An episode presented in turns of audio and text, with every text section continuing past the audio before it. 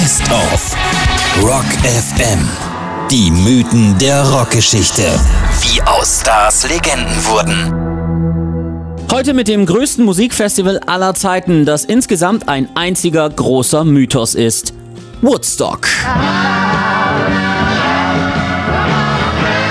Dieses Zusammenkommen von fast einer halben Million Hippies unter dem Motto Drei Tage Frieden und Musik vom 17. bis 19. August 1969 war vor allem eins.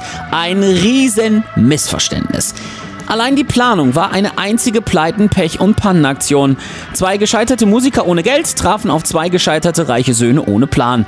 Die einen wollten der Langeweile entfliehen, die anderen Geld sammeln für ein Musikstudio. Das Festival an sich sollte nur die Einweihungsparty des Ganzen werden. Hätten diese Kerle am 6. Februar 1969 in einem Apartment an der 85. Straße in Manhattan begriffen, was auf der Hand lag, dass sie nämlich eigentlich gar nicht dasselbe wollten, wäre es zu Woodstock nie gekommen.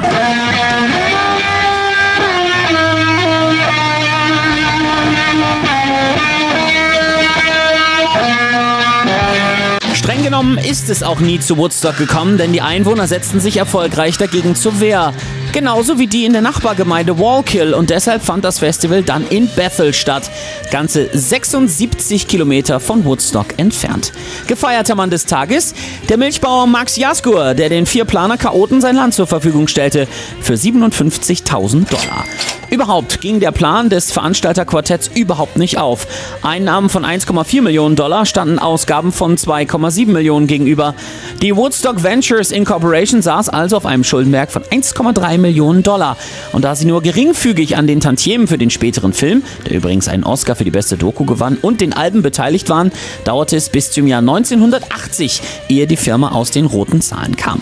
Aber immerhin war Woodstock ja das wichtigste musikalische Festival seiner Art, oder nicht? Auch hier darf man zumindest berechtigte Zweifel anmelden, denn das Monterey Pop Festival aus dem Jahr 1967 war für die musikalische Entwicklung der 60er Jahre weitaus einflussreicher. Die britische Band The Who feierte den triumphalen Durchbruch in den USA und auch der Stern von Jimi Hendrix und Janis Joplin ging hier auf.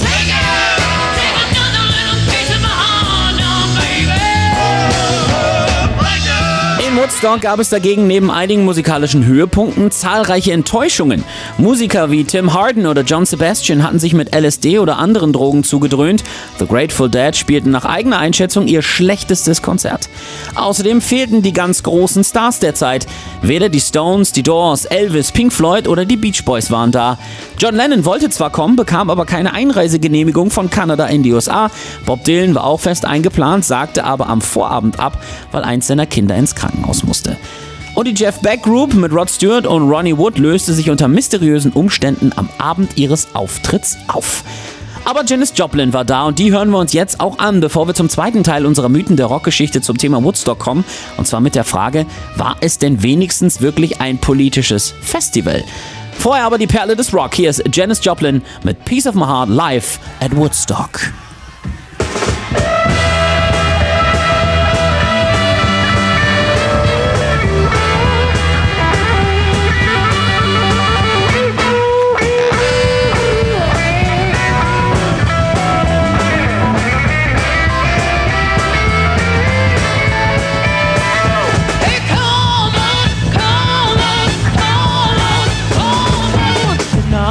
You feel. Oh, honey, like you were the only man I ever wanted and I ever needed. Oh, honey, didn't I give you everything that I ever had to give? Oh, you know I did. Cause each time I tell myself that I think I've had enough of it, I'm gonna show you, baby, that a woman can be tough. Well, you come on,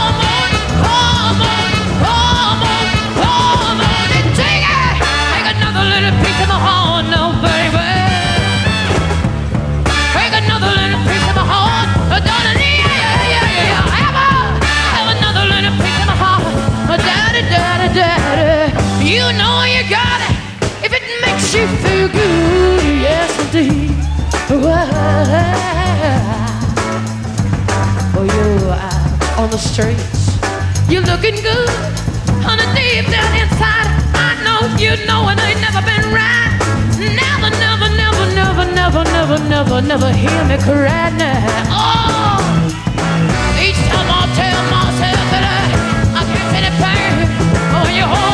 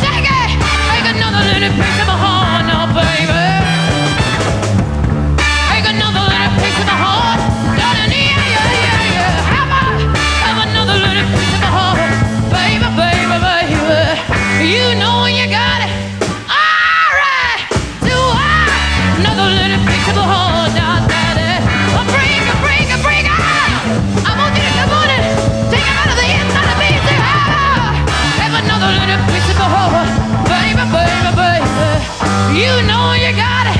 If it makes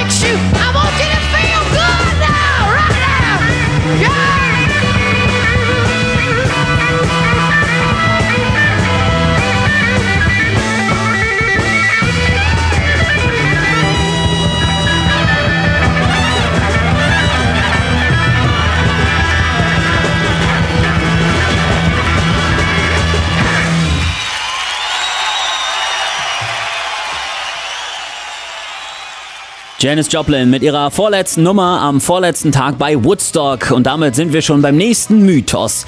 Woodstock war eine politische Veranstaltung.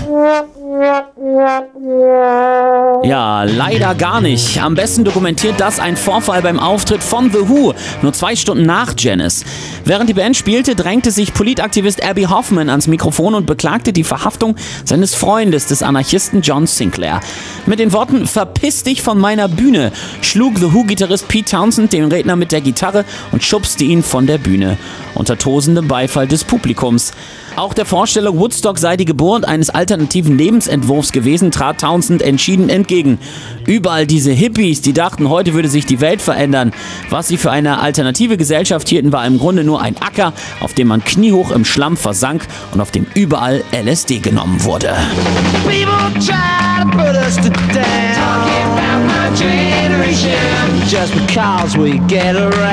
Drei Tage voller Missverständnisse, Pannen und Mythen im 2366 Einwohnerörtchen Bethel, wo übrigens am Ende die Army für die Versorgung der über 400.000 Hippies sorgen musste.